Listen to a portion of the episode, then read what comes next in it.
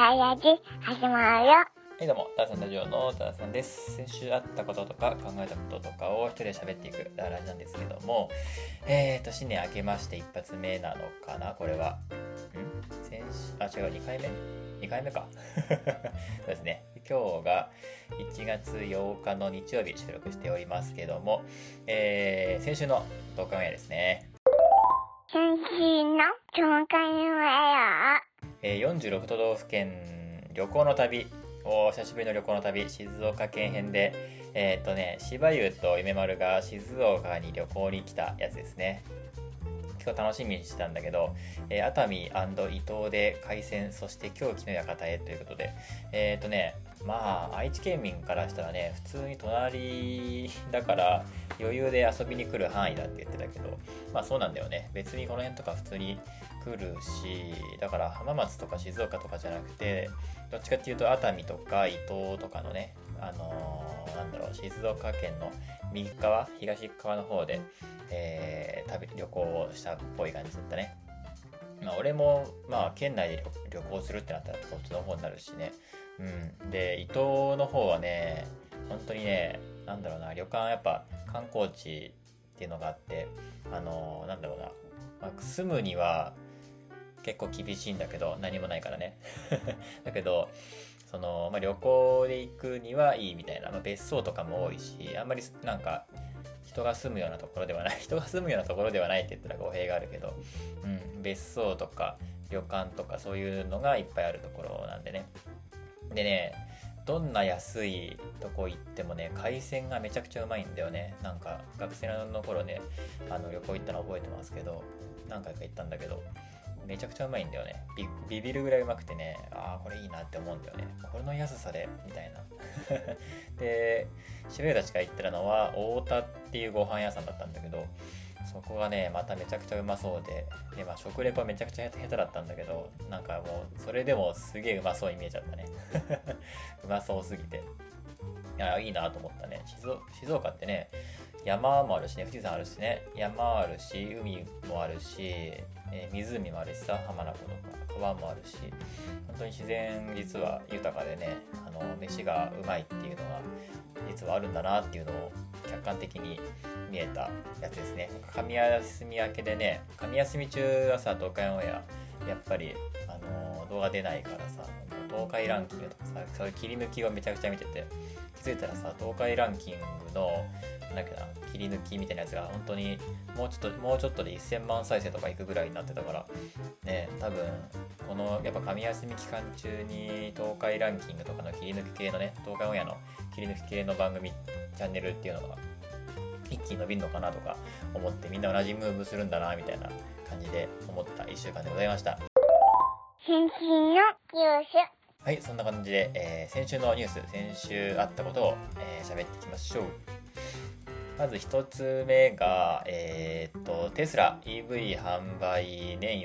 40%増も目標未達株価は1年で65%下落っていうのでなんか、まあ、今年も多分そうであろうけど去年なんか本当にあれだねイーロン・マスクの年だったよね。本当に彼をニュースで見ない日はないというかねロックスター経営者っていうのもあってうん。しかも年40%増ってめちゃくちゃすごいんだけどね。でももともとねあの50%以上プラスになることはまあ余裕でしょうみたいなことはテスラが言っててテスラっていうかイーロン・マスクが言っててまあそれがあの40%増で止まっちゃったっていう成長率だったのだよなんだよね。うん、十分すげえじゃんって思うんだけど、まあ、目標には達成しなかったしやっぱどれだけの成長率があるかっていうのをね株主が見てるからさあいかなかったねみたいな感じでそれでね 株価が1年で65%下落ってすごいねってねこんな時に株買った人は本当にねあのーやっちまったっていう感じだろうけどまあ、他の海外のね海外っていうか他のあのメーカーたちがねテスラに追いついてきちゃうからねうかうかしてるとね今はねかなり独走してるけどすぐ追いつかれちゃうのでこういうのって、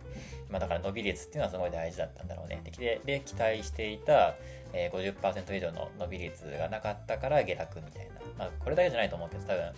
イーロン・マスクがツイッター買収とかに気を取られたりとかしてるからそれでやっぱ株主は不安になるだろうね。テスラ大丈夫みたいな。感じになったのもあったと思うけどね。うん。あとは東海オンエアなんだけどりょうくんの、あのー、こちゃんでね2年前に、あのー、テスラの新車を買ったんだよね。買ったんだけど2年間全く音沙汰がないままえー、っとなんだっけな2022年が終わろうとしてるってなってこうちゃんを撮ってたんだけどすごいよね。そんなこと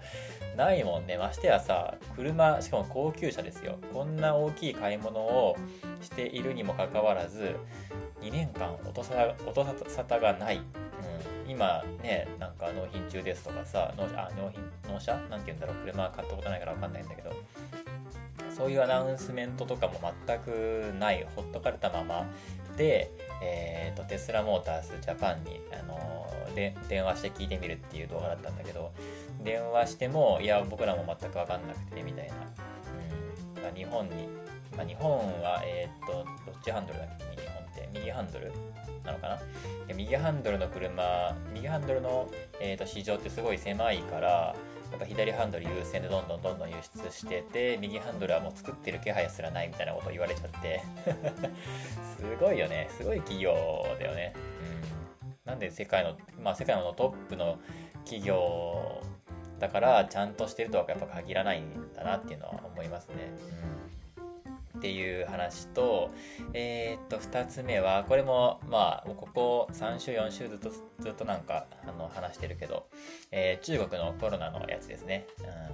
うん。なんだろうね。タイムリープしてるみたいだよね。なんか2019年末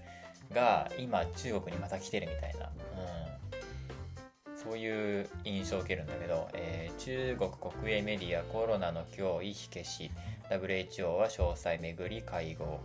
まあ、前回先週話したのが、えーと、コロナ結局、えー、中国で大爆発したねってなって 大方予想通りになっちゃったねってなって。で WHO が、あのー、なんかちゃんとね感染者数とかアップデートしてよみたいなことを要請したよみたいな話だったと思うんだけど、まあ、その続報かな。うん。中国でそうみんなねあの自然免疫持ってない中でいきなり全員全部のロックダウン解除してもうそういうのなくして一気に取っ払ったせいで一気に感染が拡大してで WHO に、えー、感染状況に関するリアルタイムかつ具体的な情報を定期的に共有してくれっていうのを言われちゃってで1月8日から今日か？あ今日じゃん。今日からねあの入出国規制が緩和されるって、ね、去年12月末に言ってて。今日これが緩和されるわけですよ。それに向けて各国でもちろん日本もね、あの中国の渡航者を規制しだして、まず当然の措置だと思うんだけど、で、もう中国外務省はこうした規制を、えー、不合理で科学的根拠を書いているとなぜか批判批判するっていうね。よくわからない。よくわかんないけどね、それは、それはそうでしょっていう話なんだけど、なぜかめちゃくちゃ非難しているっていうね。この、なんだろう、タイムリープ感当時思い起こすとね2019年末、まあ、2020年頭かななのかな。うん。中国であの新型のウイルスがえーと、見つかってなんか感染が拡大しているみたいなニュースがあって当時まあ大して誰も気にも留めてなくってで俺の職場まだね僕も働いてたのでその時は。職場でも特に誰もなんか話にあげてなくてで俺だけなんかこれやばくないみたいなこと言っててで、まあ、許可もらって、あのー、全員マスク着用するように呼びかけるのとあとなんだろうなその清潔であることをアピールすることが多分ブランドに関わると思ったからねその無駄になんか消毒したりとかその辺をなんか雑巾で拭いてる様子とかを無理やりあのお客さんに見せるみたいなことをあのさせてましたね。うんそんなことをしてた気がするな。まあなんかね割とでも自分で言うのもなんだけど僕の対応は早かったと思う。でそこから1ヶ月ぐらいして全員マスクつけなきゃダメみたいな感じになってでねなんか周りのブランドとかもいろいろやり始めてたね。うん。初めの方は俺らだけマスクしててなんなら接客業なのにマスクしてたらその接客ができないじゃないかみたいなこととかもね上の方から言われたりしたけどいやいやいや絶対ニュース見てろよお前と思ったけど。やっぱりそう世界的にねパンデミックになっていやここまでになるとは思ってなかったけどまあこうなるとだろうと思ってたしね、うん、っていうあの頃のあの感覚、うん、っていうのが今もう一回 今もう一回起こってるよね。中国であの未知のウイルスではもうないんだけど感染症が爆発的に拡大してでみんなその入国規制とかをするようになってみたいなっていう感じ。日本は対応がね遅れて、まあ、民主主義国家は大体そうなんだけど、ね、あの何でもね会議しないと決めれないからさ対応が遅れてで感染者がどんどん日本に入ってきちゃってるみたいな。そこでねなんだっけダイヤモンド・プリンセス号だったっけなんだっけなんとか号っていう船船の問題とかもね、船の中で集団感染して、そのままね、あのー、国内に入れちゃったみたいな、うん、なんか、対処せずにね、入れちゃったみたいな、そういう事件とかがあったりしたけど、それをもう一回やってるから、ね、2回目だからさ、みんなもちゃんと規制をね、しようとしているじゃん、各国が。っていう、なんかこのタイムループ感、うん、なんかおもろいなって思っちゃいましたね。もう一回あれやるんだっていう。うん、で今回2回目だからもう1回経験してるからみんなちゃんと対処しようみたいな感じになってますよっていう感じなんだよねで中国からしたらなんか多分初めてのやつなんだろうね。初めからねもうゼロコロナ政策って言って。もともと独裁国家はさ対応が早かったからそれが逆にねあの2年後3年後にあたとなるパターンっていうのがねこれもまた民主主義国家と独裁国家でのね違いっていうのがあってね。その3年前2019年当時ではさ独裁政権は判断が早いからこういうパンデミックとかもすぐに抑えられてねなんかそういう方がいいってみたいな、ね、声も日本の中で上がるくらいさ結構見直されてはいたんだけど結局ねあのロシアが戦争を起こしてあやっぱダメだねみたいな。やっぱ独裁政権ってこうなっちゃうよねみたいな感じにまた今戻りつつあるこの感じ。結局ねあの短期的短期的なねあのスパンだけ見ればさうん。すぐ決められる独裁政権の方が、ね、優秀な気がしてきたって思っちゃうけど2年3年経って中長期的に見ると結局ねあのみんなでちゃんと決めてあのやってった方とこの方がねちゃんとした結局あの対策をあの決定できて打ててねあの取れてる動け動けている取れてるみたいな感じになっていくところを見ると、ね、今の中国なんかを見るとさああよかった民主主義でみたいな感じにやっぱりなるね、うん、スタートラッシュは確かに遅いけどね、長い目で見ていくと、うん、結局ねあの感染しといた方が良かったし、うん、免疫がみんなついてねとかまたねまたねこのこの時間軸をもう一回中国が、ね、世界に起こすんだって思うとどうまたどういう挙動をみんなが取るのかっていうのがこれは楽しみですけどね。うん、っていうニュースでございました。そして3つ目、これは別にニュースとかじゃないんだけど、まあ、あのー先週あったことっていうので、えー、レトさん2022年振り返りっていう動画ですね。これもね、YouTube の動画なんだけど、まあ、レトさんっていうのは、まあ、レトルト、えー、ゲーム実況者のレトルトさんですね。あの、日本ゲーム実況者トップ4っていうのがあって、これレトさんがなんかのきっかけでポンと名付けたんだけど、それがもう、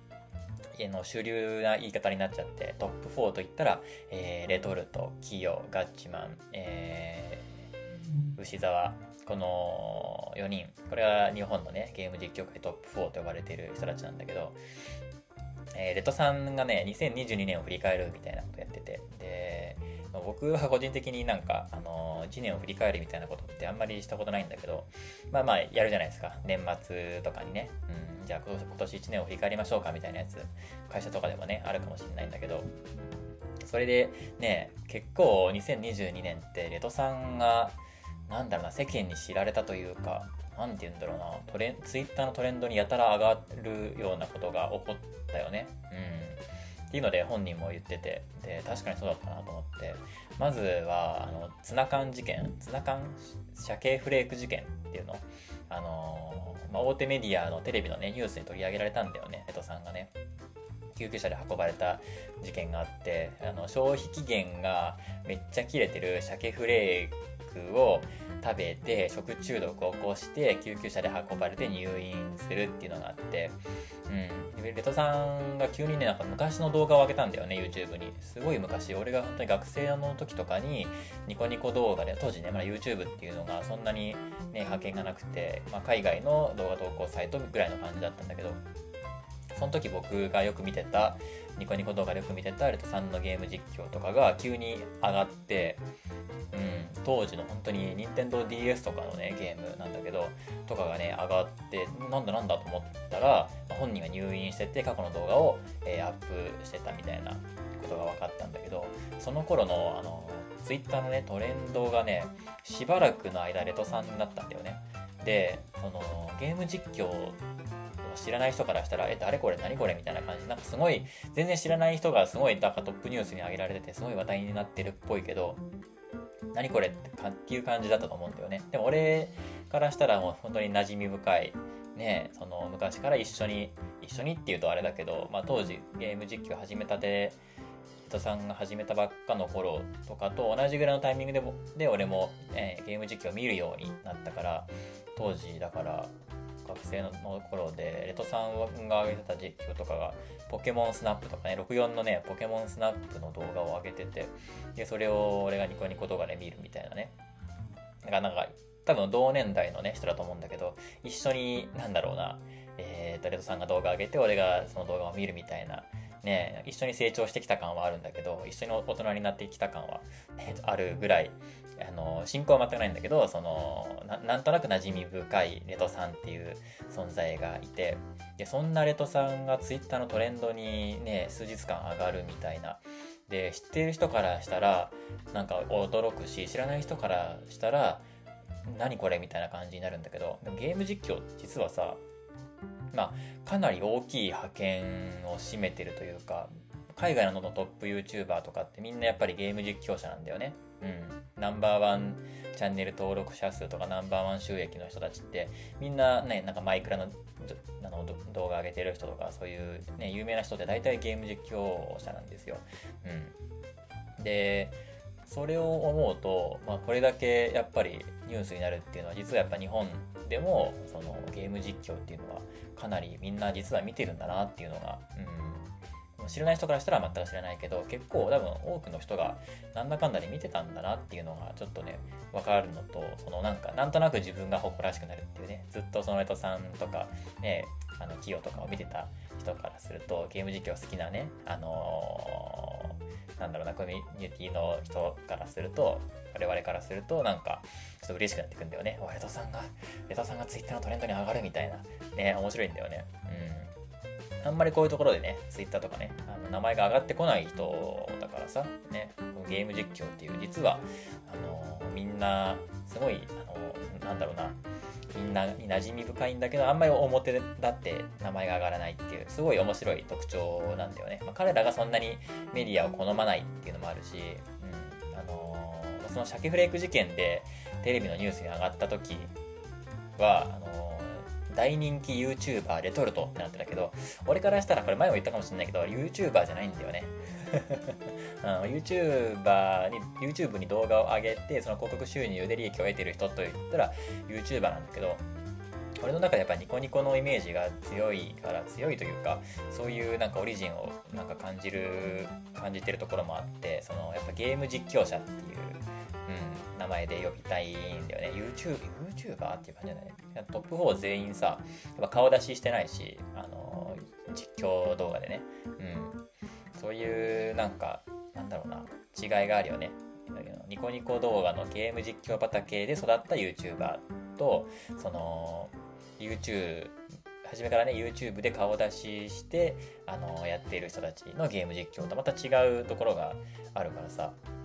うん、だからその認知度やあの客層とかも多分変わってくるんだ客層っていうか視聴者視聴者層みたいなものもなんかね違うような気がするんだよね。うんあと、ツイッター全然関係ないんだけど、ツイッターのトレンドに急に上がったあのゲーム実況者といえば、あと、キヨもそうなんだよね。あの、のぞみいる結婚事件っていうのがあって、あのね、のぞみいるっていう、えー、女優がいて、で、えー、っと、本名、本名なんだっけな、なんとかのぞみだと思うんだけど、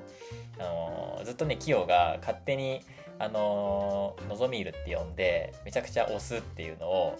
まあ、一つまあ、下りというかね、ネタとしてね、あったんだけど、で、ある時結婚するんだよね。その女優さんなんだけど。なんだっけな名前なんだっけな本当にこういうの疎くてわかんないんだけど、なんとかのぞのぞみ、なんだっけなのぞみールで検索したら出てくるかなの、のぞみール。のぞみール。きよ。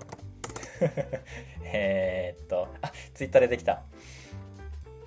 えっ、と、のぞみいる結婚、うわー、やったー、祝福だ結婚しても、あ、そう、佐々木希、佐々木希さんっていう人、女優さんがいるんですけど、えー、さんが一生一番好き、本当に心の底から嬉しい、もし本当だとしたら、おめでたいな、大好きな人の幸せほど嬉しいもんはないぞっていうキヨのツイートがあるんだけど、これは、え佐々木希さんが結婚した時のキヨのツイートだね。うん。で、えっ、ー、とね、この時、この時俺覚えてるんだけど、あのー、佐々木希で検索すると、一番上にキヨが出てくるんだよね。っていう現象が起きて、で、ゲーム実況とか全く知らない人たちからしたら、キヨって何ってなったんだよ。何キヨってって、誰みたいな感じになってって。でね、これがね、面白かったんだよね。うん。俺たちからしたらトップ4のキヨといえばもう大有名人なんだけど、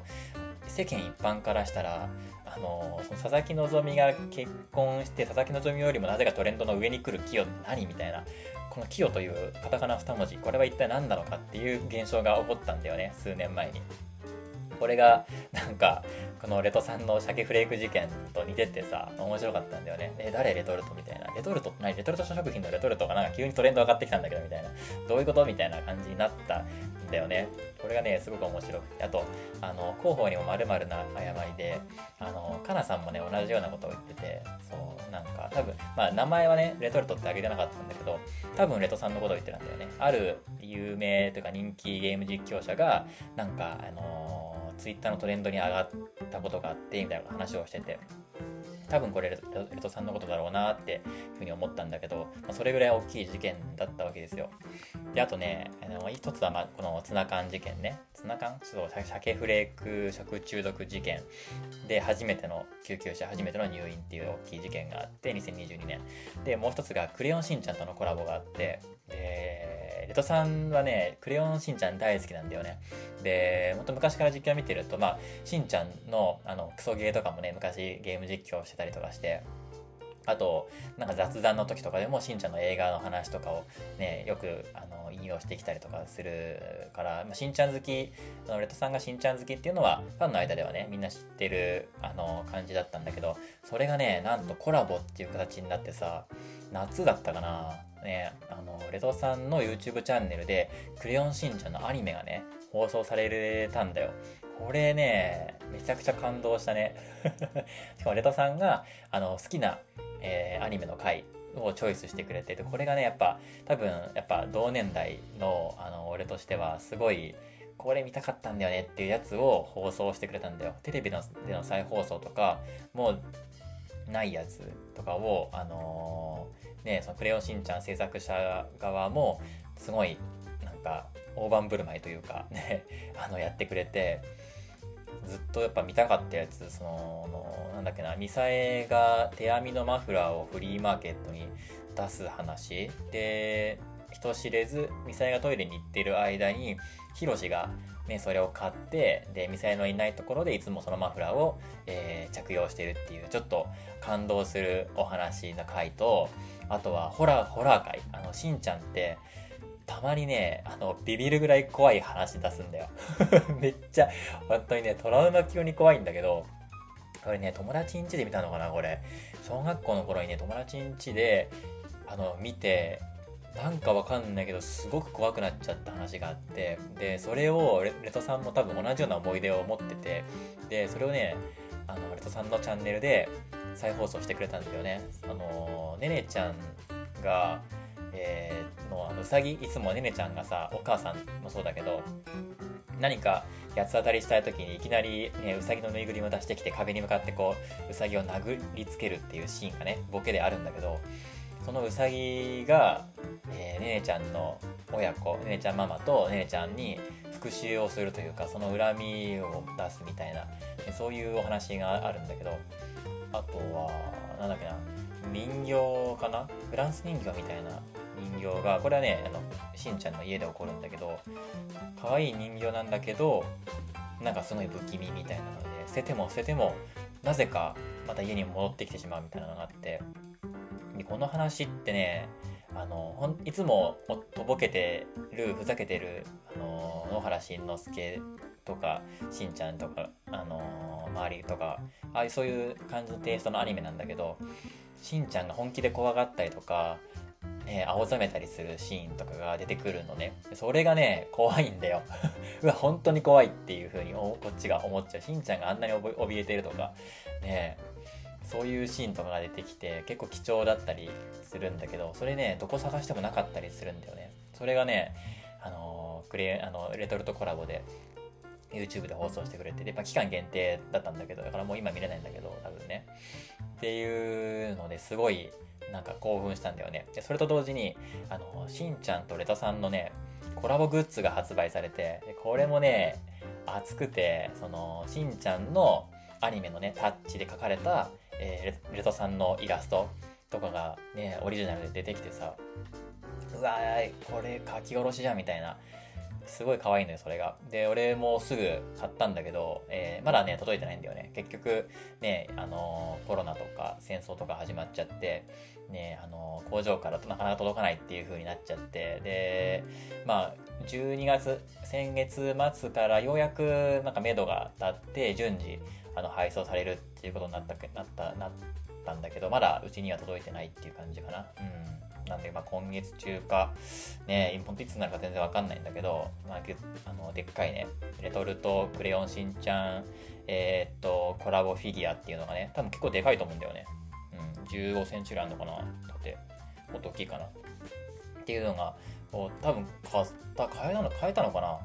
一発目買えなくてでキャンセルが出たところを縫って最終的に俺俺買えたと思うんだけどもう記憶が定かじゃないんだけど結構前だからさ。多分購入できたと思うんだよね。でまあそれが届くの待ちということですごいねあのー、置くスペースをちゃんと今確保しながらずっと待ってるところなんだけどもそれぐらい結構ビッグイベントだったね。うん。っていうのが2つ目で。で最後の事件がえっ、とね、そう、あの、レトさん、YouTube 突然の赤番を食らうっていうね、びっくりしたね、これは。まあ、本人が一番びっくりしただろうけど、ね、結構穏やかな人なんだけど、あのー、こればかりはさすがに焦って眠れなかったって言ってたね。200万人超えのね、登録者、登録者200万人超えの YouTube アカウントが突然バンされる。しかも、ね、レトさんはなんかめちゃくちゃ YouTube のポリシーに厳格で、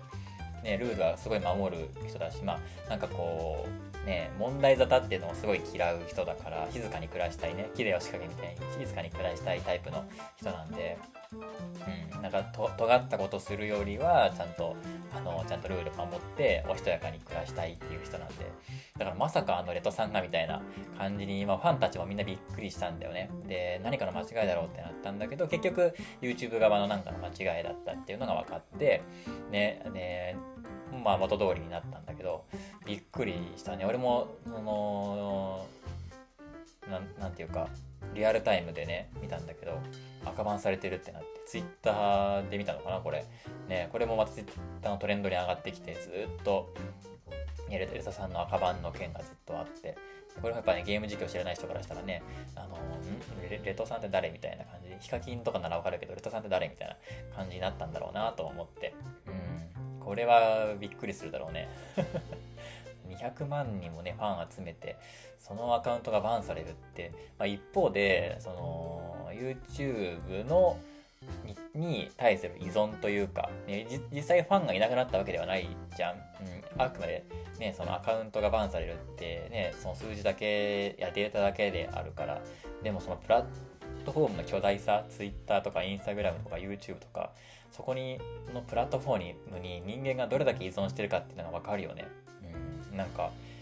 ね自分がそこに依存してる SNS とかアカウントが急に消えたらわかんない赤番じゃなくても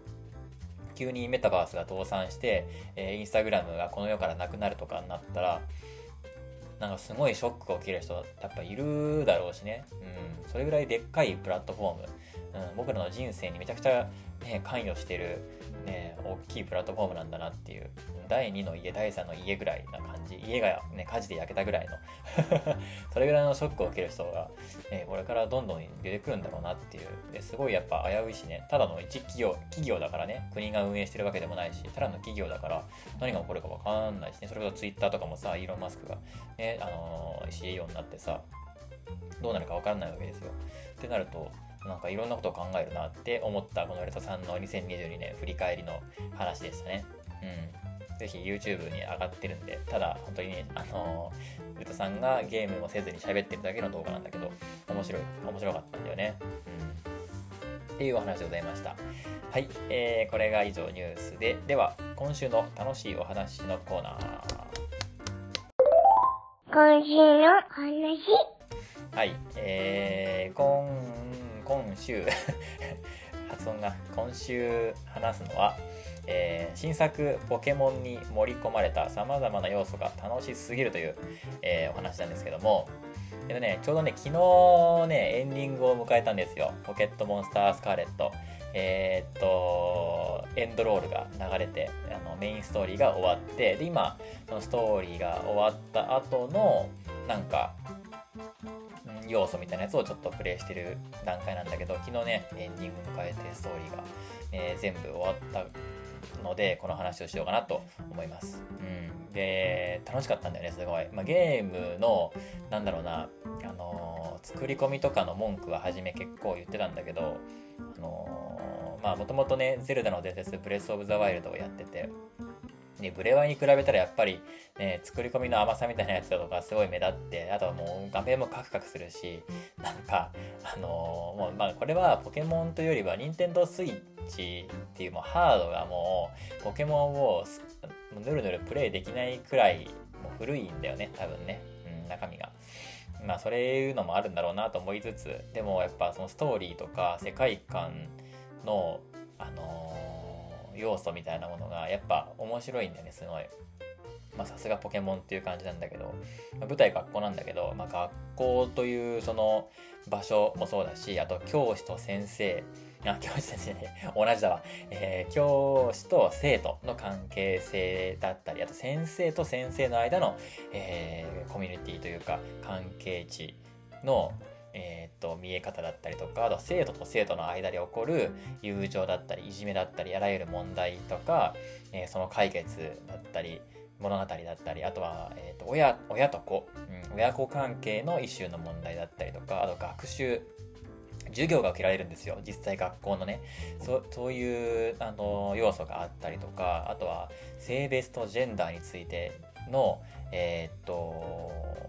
の表現の仕方もすごいキーワードが使われてたしあとメンタルヘルスの概念っていうのも見受けられたしあとは、ね、友達とか仲間、うん、居場所みたいなものをなんか再定義ってわけじゃないけどそのステレオタイプ的な定義とは本当に全く違った今の本当に子供たちにプレイしてほしいんだなっていうのとあとこれを大人たちが、うん、俺たちみたいな、ね、30代のポケモン世代の、あの人たち、大人たちがプレイして、プレイした上で、えっ、ー、と、子供にどう接するかみたいなことまで考えられてるような内容だったりとか、あとは仕事とか、仕事のの概念もだいぶ変わってて、もうみんな副業をしてるんだよね。とか、あの、どういう仕事をしている人はどうだみたいな、そういうステレオタイプ的なものを排除さ、もう排除されてたりとか、されてるのとか、あとは、あとはメタバース的な概念がえー、あったりだとかあとは自然界へのね生態系についての、えー、学びというとかそういうなんかね本当に現代に、あの、はびこっているというか当たり前のように共存している我々の周りにあるイシューっていうのを全てなんか捉え直しているというか、うん、再、うん、最低限とかではないな。なんて言うんだろうね。そういうのを客観的に見せてくれるんだよね。ゲームをプレイしていく上で、あの上からこう、ものを見せてくれるメメタな視点であの見れることで、なんかいろいろ考えさせられる、そういう余白をね、あの与えてくれるようなゲームだったなっていうのを思ったので、ちょっとここでね、おしゃべりしていこうかなと思いますよ。でまずはあの学校っていうのが大きい、まあ、舞台なんですよね。うん、でまあ、学校が中心にあってその学校の中で行われる宝探しっていうね課外授業があってでそれがあの冒険なんだよね。このパルデアっていうね大きい大地があってそこを自由に、えー、の冒険することであなただけの宝物を見つけてくださいっていう課外授業があってでその課外授業がそのポケモンバトルをしたりとかねあの冒険をしたりアイテムを拾ってポケモン強くしたりとかそういう物語になっていくんだけどね、その家を出てね、ポケモンマスターになるって言って冒険しに行くんじゃなくて、学校の授業の一環っていうのがまた面白いんだよね。新しいなっていう。で、普通にいつでも学校に戻ってきて、あのー、なんか、筆記の授業を受けてもいいし、で、また学校の外に出て、課外授業の宝探しの続きをやってもいいっていう、すごい自由な学校なんだよね。で、このなんかね、既存の学校教育と全く違う感じ。それは、ゲームとして、その本当に学校やっちゃったらつまんないっていうのも全然あると思うんだけど、まあ、子供がプレイしたらやっぱ世界の見え方が大きく変わるだろうなっていうのを想像させられるんだよね。うん。本当にね、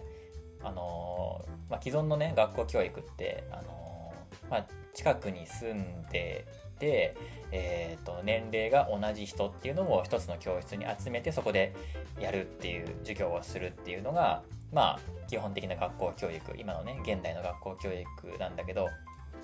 今別にそうする必要ないじゃん。うん。だし、あの、大人、同じ教室にさ、全然違う年齢の人がいてもいいし、違う種族の、種族、民族の人がいてもいいし、ね、その、なんかいろんな人がいてもいいと思うのよ。でも、あのその、このポケモンの中の学校では、かなり完全にそんな感じで、なんか本当にね、5歳とか6歳ぐらいのね、子がいて、いたりとかしてるし、同じ教室に。とか、おじちゃんとかおばちゃんみたいな人もいるし、大人っぽい人もいるし、青年っぽい人もいるし、みたいな。そんな人たちが一つの教室で同じ授業を受けるっていう、あの、授業形態なんだよね。うん。だからそれを見るとさ、まあ、ゲーム世界だけどなんかあ今のこの学校教育のこの方式っていうのが別に当たり前ではないんだっていうのがまあね歴史歴史とかを見ればそれはわかるんだけどそういう勉強しなくてもそのゲームを通してなんとなくその子供たちがねあ別にこれが当たり前じゃなくてこういう学校もあってもいいなっていうふうに思える余白が生まれるんだろうなっていうふうに思ったんだよね。でしかもあの授業をねちゃんと受けられるっていうのが面白くてでそれもね初めね何だろうって しかもね結構あるんだよ授業が。科目もね10個ぐらいあるしその科目もあの何回も授業を受けていくとちゃんと中間テストと期末テストもあるしちゃんとお勉強なの本当に。あの計算問題とか出るから数学とかあってね。生物とか数学とか言語学語学とか美術とかいっぱいあるんだけどちゃんとテストもあってでちゃんと計算の勉強とかもしないといけないんだよね。これがね面白くて。本当に計算数学とかね計算問題もあるしあの哲学とかのね問題とかもあったりすごいねあのシンプルにゲームだけど先生が言うこととか普通に面白いんだよね。で先生たちはねみんな個性的でねこれも結構意図してるところはあると思うんだけどいわゆるステレオタイプ的なイメージとは逆張りにあえて言ってるところが多くてあの家庭科があるんだよ。家庭科のね、沢野先生っていう先生がいるんだけど、この先生がね、あのー、結構ごつくて、なんかムキムキで腕腕毛生えてて、なんかダンディーな感じの渋いおじさんなんだよね、ワイルド系な。うん。なんか、家庭科の先生っていうと女性のイメージがやっぱり強いんだよ。うん。俺の時もそうだったし、あの技術はえー、男性の先生で家庭科は女性の先生みたいな感じだったんだけど逆張りだよねこれは、うん、家庭科のイメージと先生のイメージの逆になってる感じとかあと数学のタイム先生とかはねあのおばあちゃん先生だったりするし数学とかなんか理系ってねあの男性のイメージあるけどここでね女性のしかもおばあちゃんを使ってくるあたりとかも面白かったし美術美術の八作先生もおじさん先生だったかな、うん、美術もなんか俺はねあの女性のイメージがあったし実際ね女性が美術の先生だったしね俺の過去もね、うん、そこでおじさんを使ってきたりとか、うん、でいろんな先生の授業があるんだけどどの先生の授業も授業内容っていうのが面白いんだよね。あの教科書をどれだけ理解するかっていうのがまあ多分授業の本質だと思うんだけどこの日本のね教育の中では。でもそうじゃなくてなんだろうなこのこの今日のこの学びを通して自分は明日から今から何ができるかっていうのを考えさせてくれる先生たちなんだよね。うん。なんだろうね。例えば、うーんと、言語学のね、誠治先生っていう先生がいるんだけど、なんかいろんな国の言葉のありがとうとか美味しいとか愛してるっていう言葉を教えるんだけど、その言語その言語が使えないポケモンっていうあの動物とどうやってコミュニケーションを取るかみたいなこととかもやったりとかしてで海外に行った時あの自分あの自分の母国語が通じないところに行った時にあのまずはあの相手を褒めることから始めようみたいな美味しいとかありがとうとか言ったら自分の国のこととか自分のことを褒めてくれたら大抵は嬉しいからそうやってコミュニケーションを取るといいよみたいなことを言うんだよね。でその上ででもこれって同じ言語を使ってる僕らとか同じクラスのみんなとかでも同じなんだよっていう話をしだしてさ。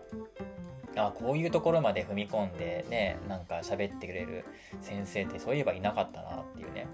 うん。なんか教育者って本当は本来はこうなんだろうなっていうね。もちろんね学校としてはもしかしたらあの教科書に書いてあることをちゃんと生徒にインストールできる先生は優秀なのかもしれないけどでもその人生の先生というか本当の教育者本来のその教育者という意味ではその自分このね教科書から学んだこの学びを自分の生活にどう生かすかだからあの数学とかはあのテストとかに、ね、なりやすいけど逆に家庭科とか美術とかっていうのはじゃあ存在意義はないのかって言われたらそうじゃないよねみたいなそういう話をちゃんとしてくれるんだよね。俺が、ね、学生だった頃ってなんだろう先生にあのなんだろうな学校でこれ習ってることってその受験では必要かもしれないけど人生には全く意味ないですよねみたいな社会に出てこれなんか意味あるんですか？この微分積分とかこれ、ね、使うんですか？みたいなことを先生に聞くわけですよ。聞くと使うよって言うんだよね先生は。で大人になってわかるけど使わないんだよ。嘘つくんだよね。だからなんだろうなちゃんと生徒に向き合ってないというかその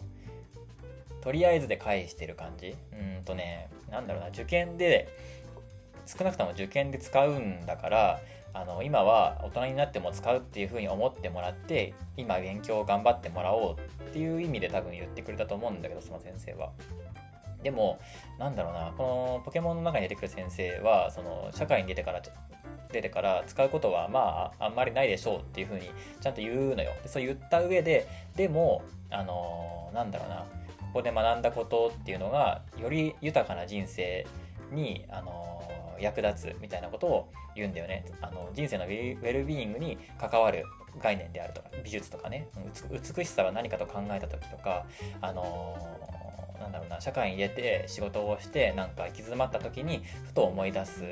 あのこととかそういう別の視点を与えてくれる、うん、そういうものが美術美術なんだよみたいな。そういうことを喋ってくれたりとかね。するんですよ。そういう先生に俺はあんまり巡り合ってこなかったからなんかもちろんねそういう先生もいるんだろうけどね世の中には。でもなんかそういう先生がいっぱい出てきてくれたらいいなって思うしなんかそういう思いにさせられるしなんか多分先生もポケモンやる人いると思うんだよ。教員だけどテレビゲームをするっていうのはね全然あると思うんだよね。教員だ教員だけどっていうのも変だけどそういうそれでなんか先生がなんか感化されるようなその先生の演出だったね。ポケモンの中の先生っていうキャラクターは、うん、そういう演出がね多かったんだよね。っていう面白さもあった。この学校の先生っていうのはね、うん、生だから俺もその生徒ではなくて学生っていうやっぱ立場だったね、うん、なんかえーこの学校もスクールスクールっていう感じではなくてどっちかっていうとカレッジみたいなそういうなんか雰囲気の学校で初めの時初めねプレイした時はよく意味が分かんなくてあれ学校の授業どうやってやるのみたいな、うん、分かんなかったんだけどあ逆に自由すぎるんだこれはと思って、うん、そういうシステムなんだっていうね。自分大学学みたいに自分が学びたいところの講義の教室に行ってその先生との親交を深めていってなんか学びを得るみたいなそういうねストーリーだったんだよね。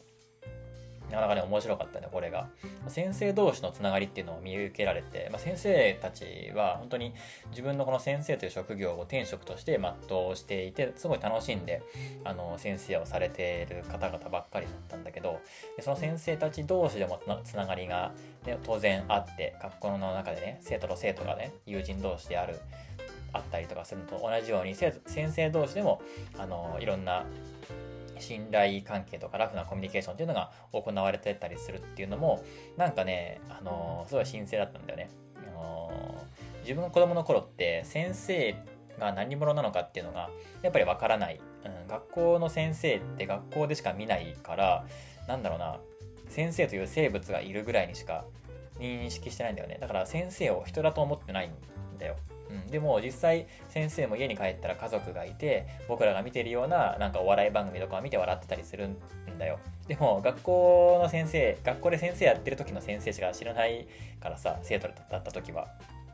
だからなんか、あのーこの人は数学についてすごく詳しい人でこういうことをすると怒るしこういうことをすると褒める人ぐらいな感じなんだよね。だからなんか先生にすごく、ね、このゲームを通して人間味をなんか見出したというか、ねあのーやっぱ先生も人なんだなっていうのがわかるんだよね。これやっぱ子供たちがやったらね、このゲームやったら先生に対しての見方がまた変わるんじゃないかなっていうふうに思った。うん、先生たちにもやっぱりなんかいろんな葛藤があったりするからさ、あのー医務室にいるねミモザ先生っていうね女の可愛い先生がいてでこの先生は本当はあのー教壇に立って教員としてやりたかったんだけど試験に落ちちゃってなんかこの今ね医務室で今腐っちゃってるんだみたいなことを言ってる先生がいてで、あのーストーリー進めていくと主人公のね俺のなんか、あの課外授業の頑張りとかにあの感化されてもう一回あの試験受けてみるって言ってなんか、あの先生に返り咲こうと努力し始めるミモザ先生の物語っていうのがあってさいろんなストーリーがね 一人一人用意されててすごい面白いんだよね。あ先生もやっぱり人なんだっていうのここでも分かるんだよね。が誰かに感感化されたりとかさ、えー頑張ってみたりとかあと弱みがあったりとかするんだなっていうのが、ね、こういうストーリーの中で分かってきたりとかするわけですよ。あとあったのがね、まあ、まあ、このポケットモンスタースカーレットで、あのまあ、スカーレット・バイオレットってやって僕はねスカーレットやってるんだけど大きいテーマとしてもう一個いじめっていうのがあってで、まあ、学校である大きい問題って言ったら、まあ、いじめなんだけどでそのね、あのいじめがやっぱ複雑じゃんこれって、まあ、そう簡単にあの解決できるものではないしで、まあ、いじめがなくなるっていうこともねあのすごい不自不自然な現象だからこのいじめとどう向き合うかっていうのはやっぱ大事なんだけどあのここのねあのオレンジアカデミーっていうんだけどこのオレンジアカデミーに赴任してきたのがあのクラベル校長っていうんだけどこの校長が赴任してきた時はあのいじめのない学校だったんだよね。赴任してきて驚いたらしいんだけどあこの学校はいじめがなくてねいいなと思ったんだけどでも一方でスターダンっていう存在があってでこのスターダンってなんかあのーポケモンのさロケット弾みたいなさ悪役的なあれかと思わせる感じで出てくるんだよね。ちょっと学校の中でやんちゃしてるやつらがあの俺たちはスターダンだっていうので組んで、まあ、不良部隊不良グループみたいなスターダンっていう名前のね不良グループみたいなやつがのがいるんだけど実は実態は違ったんだよね。あのーまあこれ全部ストーリーのネタバレになっちゃうんだけどあのもともとはいじめられっ子だったんだよねスターダンっていうのは。でスターダンはいじめられっ子ででいじめっ子に対して俺たちはあのいじめっ子に対してえーっと戦うよっていうなんだっけなんかそういう意思を屈しないよっていうのを貫き通すぞっていうのを意思表明したんだって。いあのいつの日か。でその意思表明をしに行ったらいじめっ子たちがみんなビビっちゃってあの学校に来なくなっちゃったんだよ。でそれを見た周りの生徒たちはそのいじめられっ子たちがいじめられっ子たちがなんかなんか説明しづらいな。いじめられっ子たちが、あの、学校に居場所がなくなっちゃうのが嫌だからスターダンという、あの、いじめられっ子組をグループを組んでで俺たちはあのいじめられっ子で、あのコミュニティを組んでスターダンと名付けた。そして我々スターダンはいじめに屈しないぞっていう風にいじめっ子たちを校庭に集めて宣言するっていうことをやったんだよね。でそしたらいじめっ子たちはみんなごめんなさいって言ってびっくりしちゃって、うん、結構なんか派手な制服を改造したりとかして派手な格好で登場したもんだからみんなビビっちゃっていじめっ子たちはみんなビビっちゃって学校から逃げ出しちゃったんだよね。でそれが周りから見たらその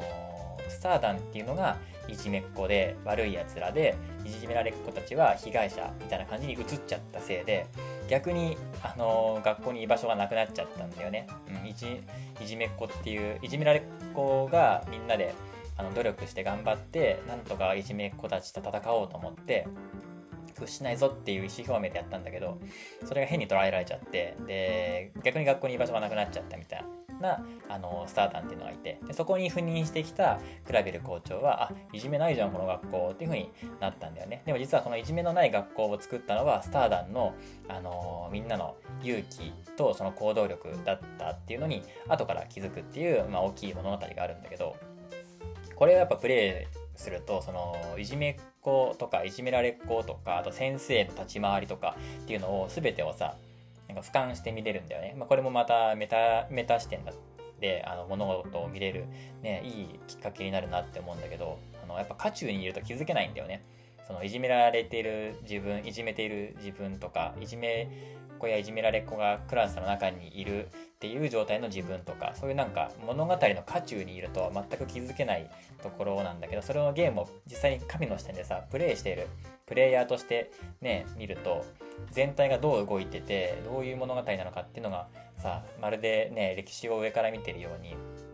俯瞰して見れるとそうなってくると新しい視点を築けるんだよね。でそこでやっぱ気づくものって多くて先生先生たちの苦悩があったりとかいじめっ子たちの心理だったりとかいじめられっ子たちのあの挙動みたいなものが全部物語物語を通してこう見れる俯瞰して見れるとやっぱなんか自分の考えっていうのがすごいねあのー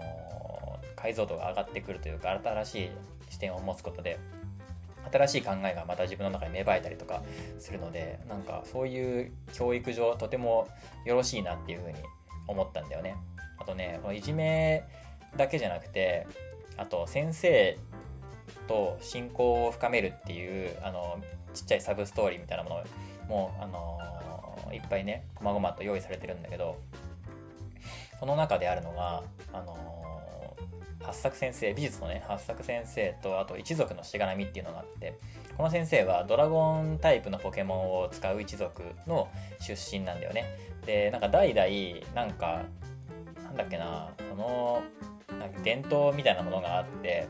なんかそのその一族の長にならないといけないみたいなねそういうのがあるんだけど今若い頃にあの俺は音楽で食ってくんだみたいなことを言ってその一族を抜け出してでなんやかんやって今この学校で美術の先生をしているんですよみたいなことを打ち上げてくれたんだよね。でそのドラゴン族の人たちがたまに学校に押し入ってきてで八作先生をあのあのなんか後後継ぎとしてねなんかあの引き、引き取ろうとしてくるよ。先生を辞めてドラゴン族の長になってくださいみたいなことをあの言ってくるんだよね。定期的に。で、それに八作先生自身が苦しんでて、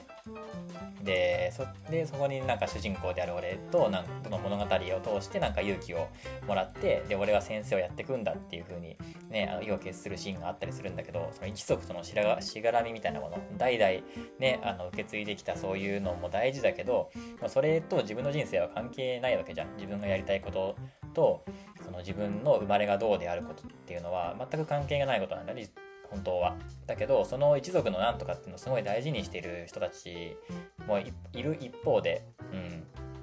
なんかその自分がどう生きるかっていうところをすごい、あのー、考えさせてくれるというかそのなんかでも自由自由でいいんだよねっていうのを改めてなんか回答としてね再定義してくれるというか確認させてくれるっていうシーンがあってこれもねこれもね、なんかこのラジオで何回か話してるけど、やっぱ言われるわけですよ。長男だと。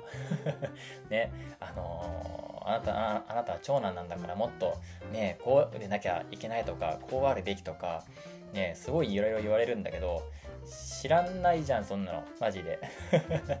うん、で、彼らがはやっぱり、やっぱり俺個人のその幸せとかよりも、そのなんかね、長男だなんだからこうあるべきっていうことの方が大事な人たちだから、まあ敵なわけですよ、うん、だから彼らに関与してると僕は幸せになれないっていうのがすごくあるんだけどでこの先生もね同じでで、まあ、だからねその一族の白みから抜け出したくて、ね、音楽音楽の道に走ったりとかね。で今は学校の先生をやってて自分のね、この学校の先生っていうのは自分の天職だって自分で言ってるぐらいだからさ、あのー、やっぱ、ね、じゃあこのまま先生続けたらいいんじゃないっていうふうに、ね、あの物語を通してね、主人公として俺はね、あの言ったりするんだけど、そういうのとかもあったりとか、あとはね、木原先生ってね、バトル学のね、木原先生と、あと、さっき言った医務室にいるね、三本田先生この用語もね女性の先生なんだけどこの2人の関係っていうのも面白くてあの三本先生っていうのは料理も上手で、ね、美人で、えー、優しくて生徒にモテモテでさでねあの授業サボってすぐ医務室に来るねあの男子生徒もいるぐらいでさそういうまあいわゆるステレオタイプ的でいう女性らしいっていうを体現した三本先生っていうのと木畑先生も女性なんだけどこの人はなんかね全身黒いジャージでまあバトル学っていうね、まあ、要は体育だよねみたいな感じのことをやっててでガサツでね料理もすごい下手でであの家庭科の沢野先生と一緒にあのサンドイッチ作りを一生懸命勉強してあの頑張ったりもするわけですよ。で三本田先生にあのサンドイッチ作ったんだけど食べてくださいみたいな感じで、ね、あの食べてもらったりするなどしてあのなんとか憧れのね三本田先生に近づこうと努力するんだけどやっぱりうまくいかないと。どうしてもあの美味しい、まあ、サンドイッチの腕は上がったかもしれないけどでもやっぱりあの人には向き不向きがあるからのサンドイッチ作りはもういいんだってあの美味しいサンドイッチは売店で買って食べることにしてあの自分が得意なことをもっと伸ばすようにするよみたいなことを言うんだよね。先生、まあ、すごい若い先生なんだけど、このあの木原先生って。で、なんか、いいなって思ったんだよね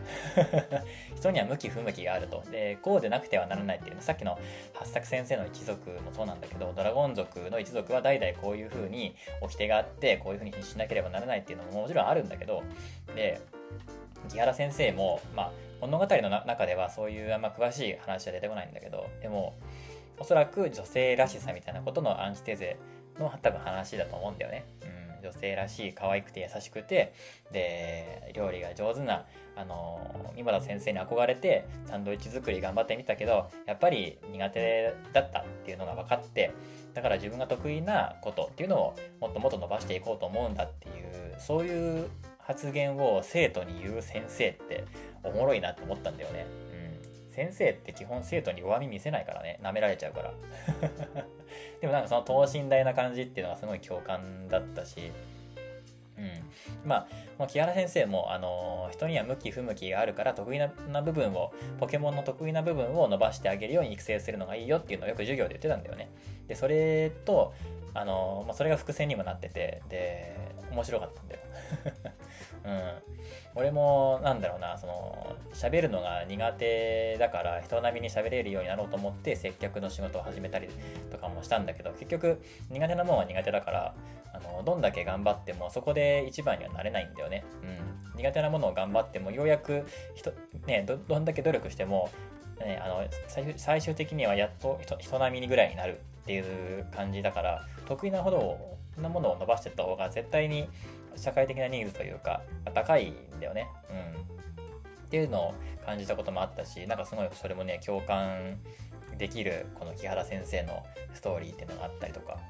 あと最後にね、あの、沢呂先生、沢呂先生でね、沢ロッチって呼んでんだけど、あの、沢ロッチのね、あの、やっぱ家庭科の先生なんだけど、あの、すごいワイルドでダンディーなあの風貌っていうのがあってで生徒たちからもあの大人なイメージを持たれてるからサワロッチ本人はなんか甘いものが好きなんだけど、あの渋いものを好みそうっていうイメージの生徒たちからもらってるイメージっていうのを壊したくないからいつも、あの辛いものとか苦いものっていうのを、あの売店でオーダーしちゃう自分がいるっていうのを主人公のね俺に見られちゃうんだよね。であの秘密を共有してくれる君だからなんか甘いスパイスをなんか探してきてくれないかみたいなそういうなんかミッションが与えられたりするストーリーがあるんだけどこのやっぱイメージを崩さないころ自分に持た勝手に持たれてるイメージ外野から勝手に持たれてしまったイメージっていうのに自分が従いすぎてしまうとその不幸だよねっていうやつ、まあ、そこまでの言語化はあえてされてないんだけどでも多分そういう話だと思うんだよね。うん、その他人から見られてる自分の像に無理やり自分を当てはめる必要はないんだよっていうので、まあ、先週話したさその先週だっけ？先々週だったっけな？その自己認知っていうのの自由度、うん、あのどれだけ自分のことを自分でどう思うがその他人にねそこを否定されることほど罪なことはないわけでそんなの自由なわけじゃん。だからねあのサワロッチもも好きなように甘いもの食べてもらって構わんよっつう話なわけであって。でそれは結局あの生徒に見つかっちゃうんだけどでもその見た目のダンディーさ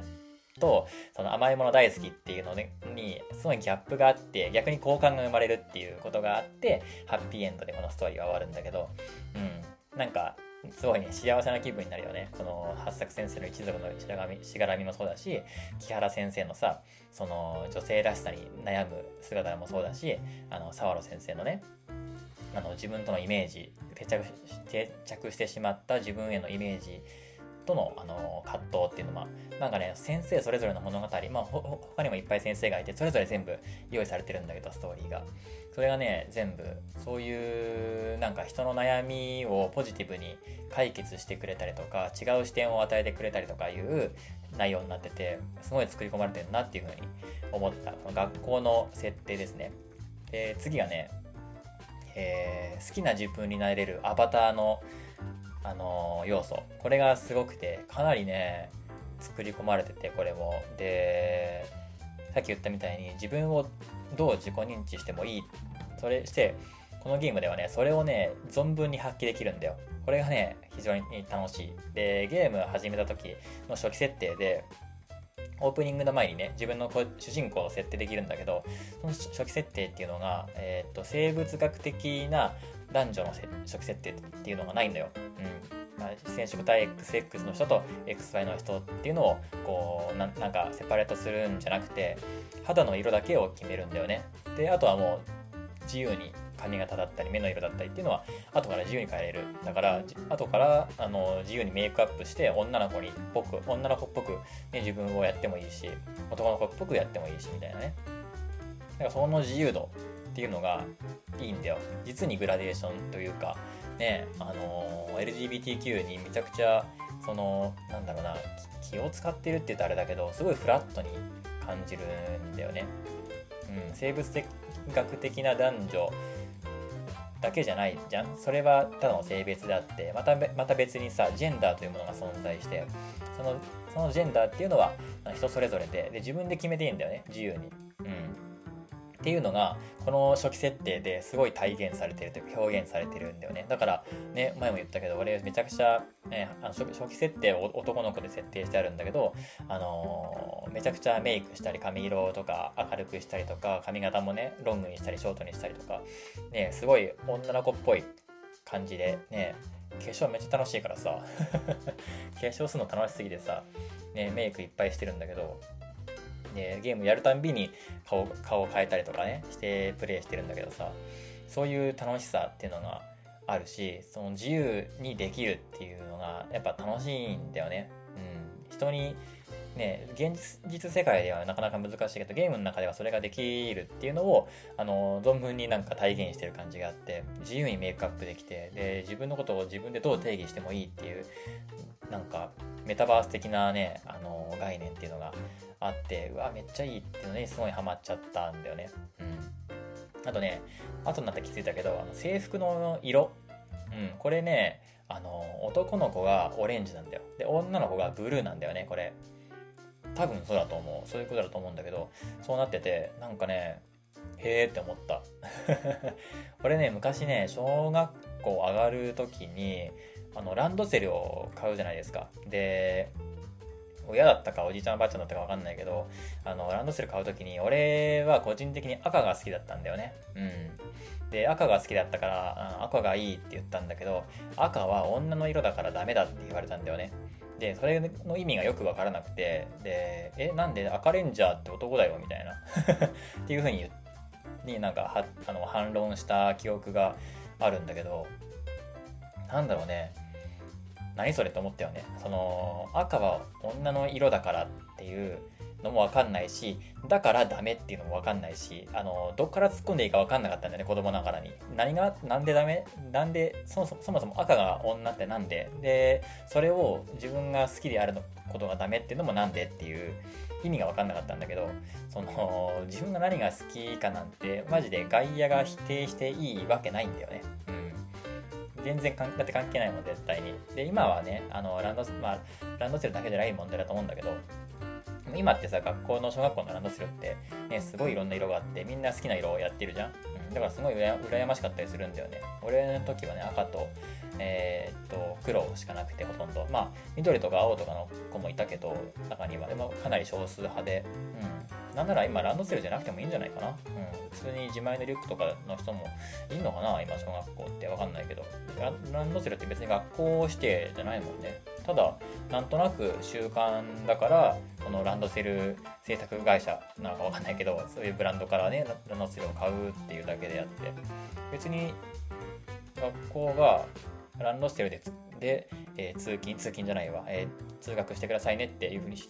指定してるわけではないと思うんだよね。うん、知らないけど。うん、っていう、あのー、なんかなんだろうな自分が好きなようにできるっていうのとあと色とかそういうので男女をなんか区別しない感じとかがすごくあのー、なんかジェンダー感があっていいなっていうふうに思いました。で、次がね、えー、結構まだあるんだけど、あの次はね、メンタルヘルスの概念っていうのがあって、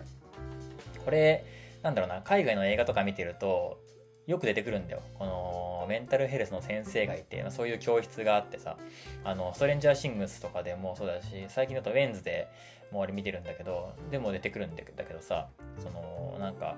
対話をしてくれる、ね、悩み事があったら聞いてくれたりとか、そういう先生がね、いるんだけど、あとね海外ではそういうのあるんだけど日本ではないからさそのメンタルヘルスのなんか概念っていうのはあんまり定着してないんだよね日本って。だから職場でさあの部下とか同僚がなんか調子が悪い時にメンタルケアに思考が向くことっていうのはあんまりないんだってね。アンケートとかでもなんか結果出てるらしいんだけど基本的には気合とかさやる気とか根性とかの、えーと、話に持ってかれちゃってそのメンタルケアにいまだにねそのうつ病っていうのが、ね、精神病だと思ってる人も結構いるぐらいさあのそういう認知度があまりにも低かったりするんだよね。あの YouTube とかでそのあの海外の人が日本のアニメを見てリアクションするリアクターたちのね動画好きで見るんだけどやっぱそういう描写があるとそう精神描写みたいなものがあるとあのあこれは何々だねみたいなことをすぐ言うんだよ。外国人の人って ADHD だねみたいなことを。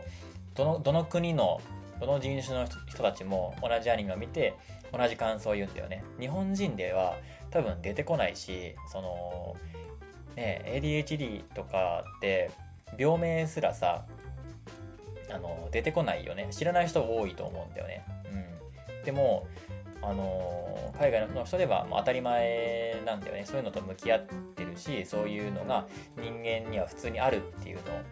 うん、日本人はさそれは根性が足りてないからそうなんだよ。以上終わりだけどあの、まあ、最近はね そんなにないないと思うんだけどね。でも海外ではその幼幼い頃からさ学校にそういうメンタルヘルスの先生がいたりとかしてそういうのそういうのが普通にあるっていうこと、うん、あのなんだろうな。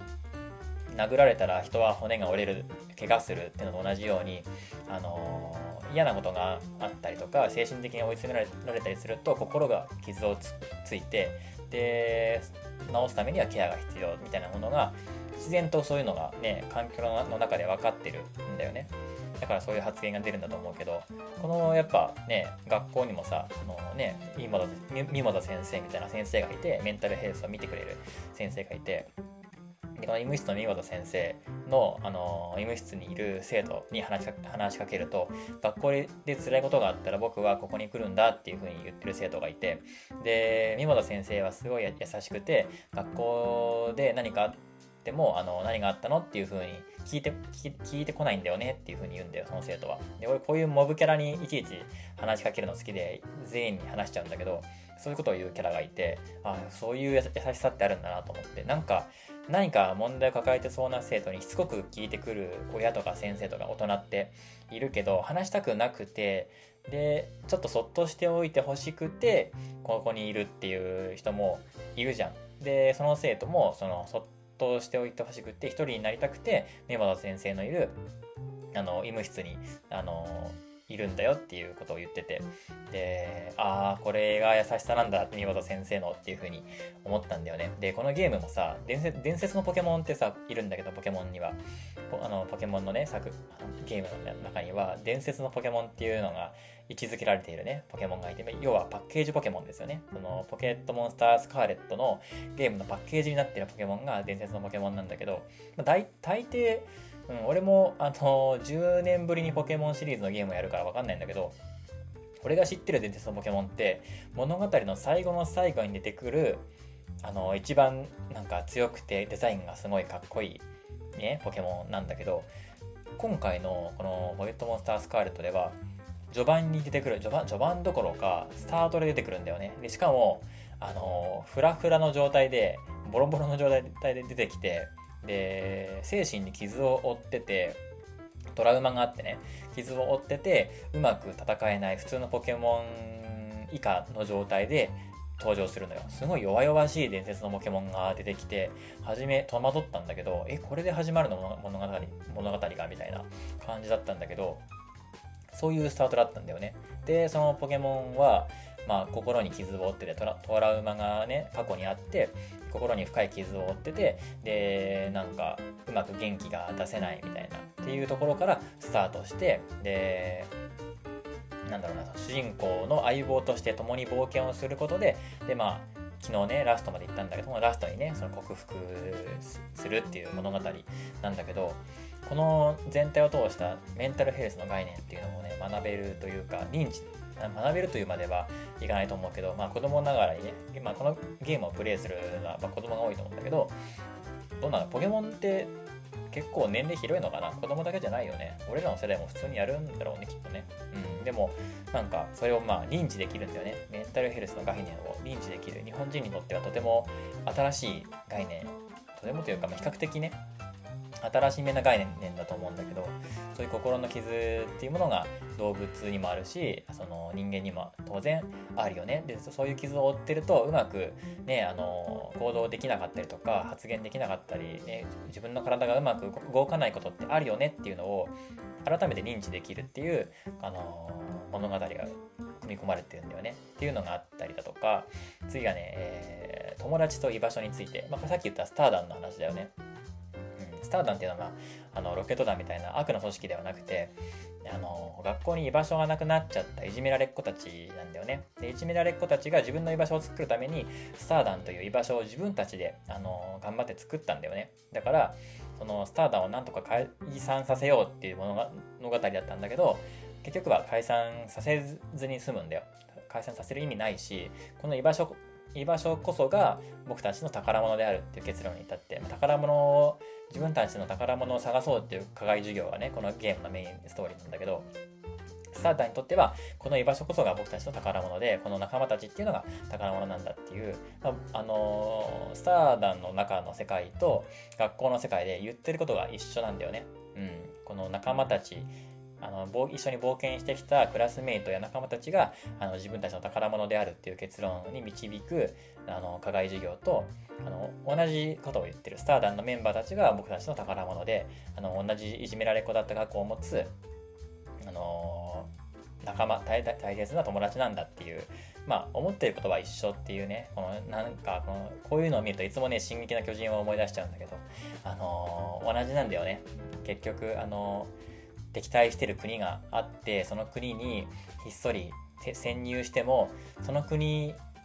はずっとあの敵国まあ、敵国からしたらさあいつらはあの悪魔の末裔だとかって言われてるんだけど結局そこに行ってみても自分たちと同じようなやつらが同じようなことをしてるだけだったっていう実態を体験するっていう物語があるんだけど「進撃の巨人」でそれと同じだったんだよね結局これも。うん、同じように居場所をなくした人たちがあの集まってでそこそこでかけがえのない絆を、ね、作っていってそれが宝物だって言っててそんな、ね、場所を、あの学校の先生たちが奪えるはずもなく、まあ、スターダムは解散しなくてもよろしいと、まあ、ただ校則を破ったことはあのダメだからその罰を受けてもらうけど今はそのままでいいよっていうふうに許すっていう話だったんだよね。うん、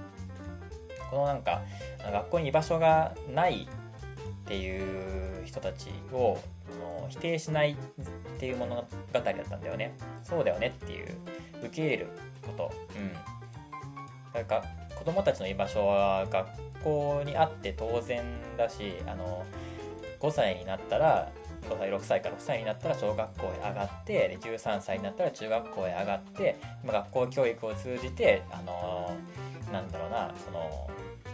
うん、子供の頃はあの学校に通って学校教育を受けるっていうその当たり前っていうのが別に当たり前じゃなくてもいい。その居場所っていうのは家の中でもいいし学校の中にあってもいいし塾にあってもいいしそのなんかねあのミニバスとかさあの野球のなんか少年団とかそういうところにあってもいいし、ねねまあ、今だったらさネットの中にあってもいいしさ。の自分の居場所っていうのをいろんなところに作っておくことが大事なわけであってだって学校にしか居場所がなかったらさ学校がで何か嫌なことがあったらもうどこにも行けないわけじゃん。だから家っていうところがあって学校っていうところがあってあともう一つ何かあった方がいいかな。それそれぐらいなんかね居場所はいろんな場所に依存しておくべきだしねそういうの方がいいよねっていうなんかなんかすごい多様性というかさうんなんか広い広い意味で物事を捉えられる物語がここにはね組み込組み込まれてたね。あとね、えーと、ちょっと大人の話なんだけど仕事の価値観っていうのもいろいろいろあって、あのー、ポケモンジムジムリーダーっていうのがあって。でここでこジムリーダーと手合わせをすることで自分のなんだろうなポケモン育成のなんかレベル感っていうのをなんか確かめられて。でそこをクリアするとバッジがもらえてそのバッジが何個貯まるとあのポケモンリーグっていうねチャンピオンを目指すことができるみたいなそういう仕組みが昔からあるんだけどこのポケモンのジムリーダーっていう職業はなんかねみんなね副業なんだよねこの世界だと。それがまた面白くてなんかアパレルブランドを手掛けるコスメブランドとかね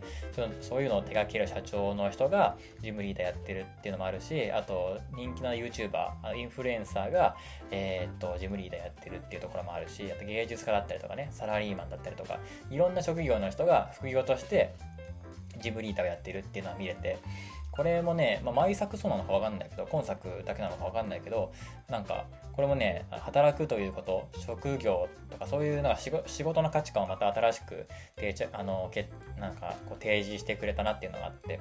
あとはねいわゆるマックジョブって言われてるようなさ清掃員とか配達員とかなんか工事現場の人とかそういう人たちもあのポケモントレーナーとしていっぱいいたりしてみんなねそのなんだろうな誰か欠けても世界は成立しないんだよっていうのをこう言ってくれたりするんだよね。そういうなんか仕事の価値観っていうのもなんかあの新しくうんと子供たちこのゲームをプレイする子供たちからしたら多分新しい感覚というか新鮮な感覚としてあの認知できるんだろうなっていうふうに思ってこんな感じでねいろんなことがね本当に包含されてるんで物語の中に、うん、全体を通してこのあるべき論みたいなものこうあるべき長男はこうあるべき男はこうあるべき女はこうあるべき先生はこうあるべきとかね親子関係とはこうあるべきみたいなそういうのをなんかことごとくそういうのに対してなんか歯向かってるというかステレオタイプ的なところをなんか全部解消している物語になってるんだね細かいところも、うん、これがね面白かったなうん、全体を通してこういうのが見受けられた。あらゆるジムリーダーでもそうだし学校もそうだし友達やスターターもそうだしね。この自分を好きにできるアバターの設定とかもそうだし全ての設定というか要素っていうのがこういうところに起因しているところがこのゲームの面白さだったんだよね。で最後にこれはねあの最最終章で提示された、えー、と問題だったんだけど自然界の生態系の話が出てくるんだよね、まあ、環境問題とかをテーマにしたポケモンの作品も,、ま、もあったりするからこれは、まもしかしたら王道なのかもしれないけどこの作品のねコアとなる部分がねあのタイムマシンで古代の生物古代のポケモンが現世に現れてしまってそのポケモンが生態系を大きく崩していることがあの最終的には一番大きい問題として解決しなければならない主人公がね主人公たち一行がここに立ち向かっていくっていうのが最終的なねあのこの外来種問題っていうのが大きい問題として最後のイベントとしてあるんだけどこれもね結構日本でもあるじゃないか。鯉とかさニジマスとかを放流したりとかあとはペットの問題外来種の珍しいペットをあのね珍しいっていうだけで飼育しようと思ったけど結局ね日本の環境だとね病院もないし餌もないしで飼育環境がすごい困難だからあこれはうまく育てられないやごめんねじゃあ自然に返した方がいいかなと思って自然に返すわけで本人は優しさのつもりで。このままだとうまく育てられないから自然に帰った方がいいよねと思って自然に返すとそのそれでその周りのね、あの、環境がすごい狂うっていうのがまあ問題になったりするんだけど多分そういうことだと思うんだよね。そのニジマスをね川に放流するとかもあったけど最近だと鯉とか、うん、鯉が日本では有名かな鯉の稚魚放流事件とか結構なくならないんだよねこれ、ね、なんでねなんでなくならないかっていうとやっぱ恋が俺たち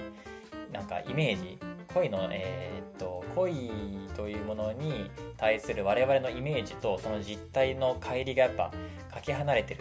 っていうことが一つとあと生態系が何なのかっていうのはあんまりみんなが知らないっていうこの2つ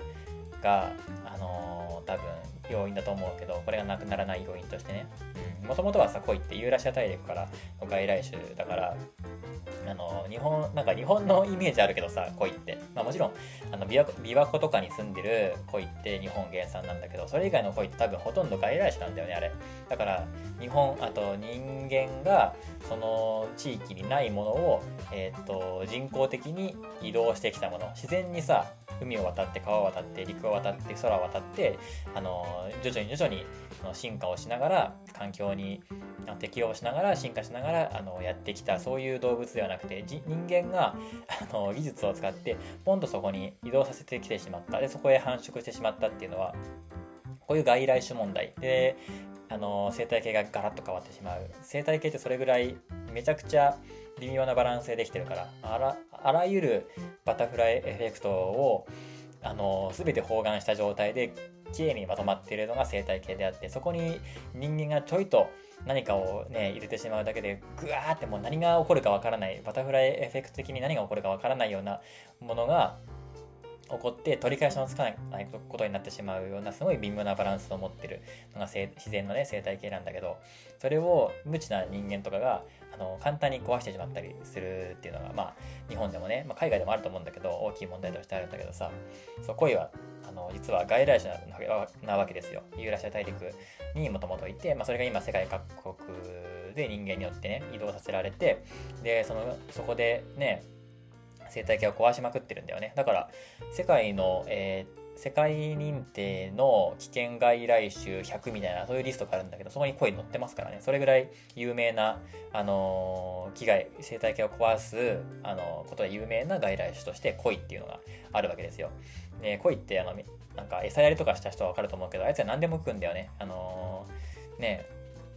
スナック菓子だって食うじゃん。と人間が食べるものでも食うし普通のねもちろん魚も食ったりするし雑食でね。でしかもすごい貪欲でめちゃくちゃ群があるわけですよ。餌やりとかするとさすげえ声が集まってきてバーシャシャシャってなるけどあれが本当に表してるけどめっちゃ濃いって。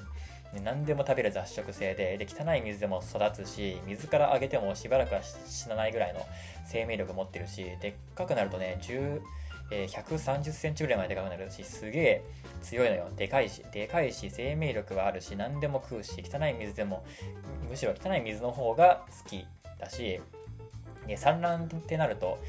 何十万、だうんとね、30万とか60万匹ぐらいの卵を産んで大量発生するんですよ。それぐらいの生命力を持ったでかい魚が鯉なんだよね。で、まあ、世界中で猛威を振るってて、で、なんだけど、あの、日本での鯉のイメージって、縁起がいいものとして認知されてるんだよね。うん、まあも、ともとは中国の、えーと、鯉は滝登りをして滝登りし終わった鯉というのは、えーと、そのまま竜になって空へ行くみたいなそういう伝説があってそれが日本に輸入されてきてその伝説がで今でもさあの鯉登りなんて言ってあのねいいイメージ縁起のいいイメージだけが今あるわけですよで鯉って色鮮やかでさなんか鯉のいる川は綺麗でいい川っていうイメージがあるんだよねだから地域アピールとかのために、あのー、鯉の稚魚を放流するわけですよ。うん、子供が遊べるような綺麗な川を、ね、昔みたいな綺麗な川を取り戻すぞ。今なんかね、汚染されちゃってるけど、ね、昔はここにはね、鯉とか花がいたんですよ、みたいな。だから昔みたいな綺麗な、ね、川を取り戻すぞ、みたいなことを言ってお、おじさんたちがさ、あのー、稚魚を放流するわけです、その川にね。そうするとさ、あのー、その川のね、もともといたそのこの川の生態系っていうのは崩れてしまってその川の生き物は全て食べ尽くされてしまってで声は汚い川の方がね好きだからさ泥を巻き上げてさ川を汚くするしねそのそもそも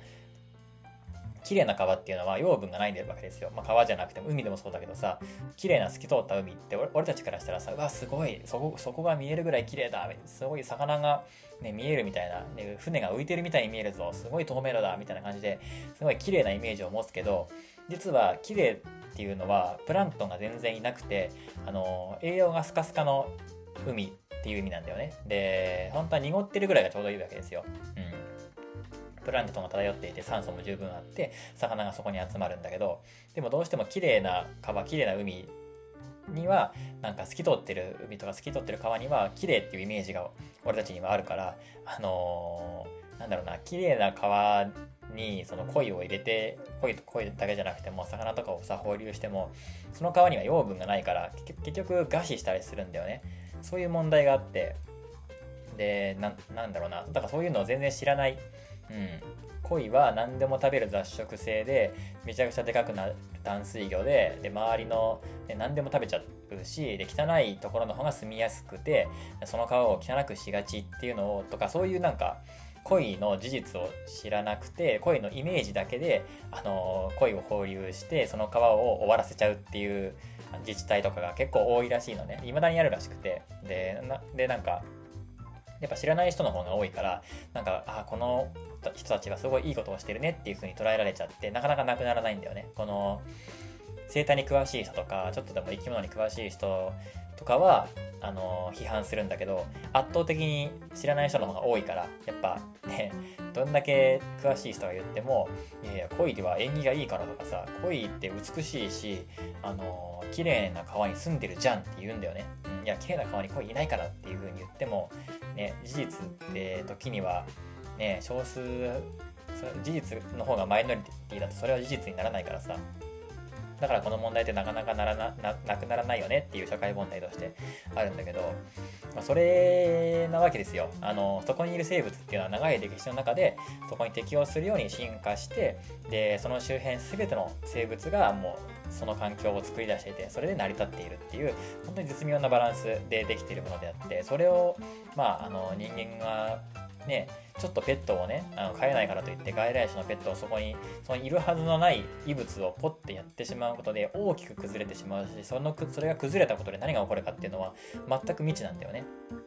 パラダイあのパラダイムじゃないバタフライエフェクト的なあのつながりがあるからもうそれがどうしわ寄せがどう来るかっていうのがね全くわからないっていうのがあってだから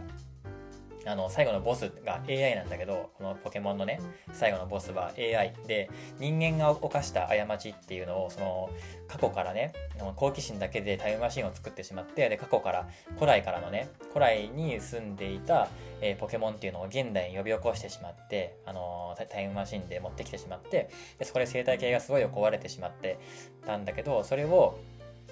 あの人間の過ちがねあの人間が起こしたその過ちを最終的には AI が、あの落とし前をつけてタイムマシンをあの消滅させるっていう大きい物語があるんだけどすごい最後ね SF なんだめっちゃ。うん、なんか普通に SF 映画になってもこんなんありそうだなっていうぐらいの設定だで設定というかお話ですごい面白かったんだけど、まあ、こんな皮肉なお話で最後終わるんだっていうね、うん、結構ね悲しい感じのね、まあ、無理やり最後ハッピーエンドには持っていってたけど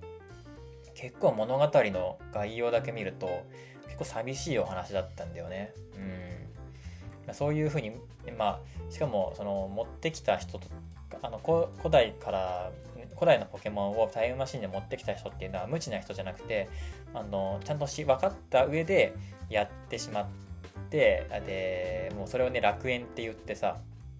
だまあ、大体楽園っていうキーワードが出たらそれはもうディストピアでしかないんだけどこういう物語でね、うん、っていうのを目指してで結局タイムマシンの事故で自分は死んでしまってでその自分のコピー分身として作った AI だけがそこに残っていてでその AI は主人のあの考えや判断っていうのがあの必ずしも合理的だとは思わないっていうふうに言ってで最後その AI があの最後に全ての責任責任というか尻拭いというか落としどころとして自分を自分ごと過去に持っていってあの落とし前をつけるみたいな感じで終わるんだけどなんかねすごい悲しかったんだよね。でそれは主人公の友達の親だったんだよね。母ちゃんだったんだよねそれが。で母ちゃんはあのすでに死んでいて AI だけがそこにいて。で母ちゃんにね何年も会ってなくてやっと会えると思ってそこに行ったのにあのもう母ちゃんはとっくに死んでて AI だけがそこに残ってて。っていうのがすごい悲しかったんだよねこの結末が。っていうまあ大きい物語だったんだけどこの外来種とかの生態系の話とかにもあのなんか踏み込んでていろんななんかこのポケモンを通して学びがあったなって思ったゲームでした。なんか喋ってんの俺。あ、もう1時間半過ぎてる。今日喋っちゃったな。最近1時間以内にね、収められてたんだけど、ポケモンの話とレトルトの話で めっちゃ喋っちゃったな。はい、まあ、そんな感じにしましょうか。で、ポケモンのね、あのゲームはずっとね、実況撮っててね、動画あの上げてて、で、今日1月8日現在の時点ですでに、えっ、ー、と、1月23日に上がるパート39まですでにもう編集も終わって、もう動画の投稿予約も終わってるぐらい、毎日投稿が進んでるんですけども、まあ、そんな感じで、初めの方をね、実況しながら、ね、あのなんだこの物語はみたいな感じでね、全然作り込まれてねえじゃねえかとか言ってたんだけど、後半いろんな学びがあって、まあ、あの、ネタバレなしでやってたから、あの、全然気づかずにスルーしてた部分が実際多くて、その学校の授業を受けれるとか、先生と親交を深められるとか、そういう話とかも今日後半に気づいて後からまとめてやるみたいな感じだったんだけど、そうそうそうそう。このゲームの評価が後半でね、大きく変わりましたね。すごい楽しかったな。ポケモンのストーリーを通じて。ねこんななんだろうなダイバーシティインクルージョンをすごい学べるというか自然に受け入れられるように考えられて作ったんだなっていうふうに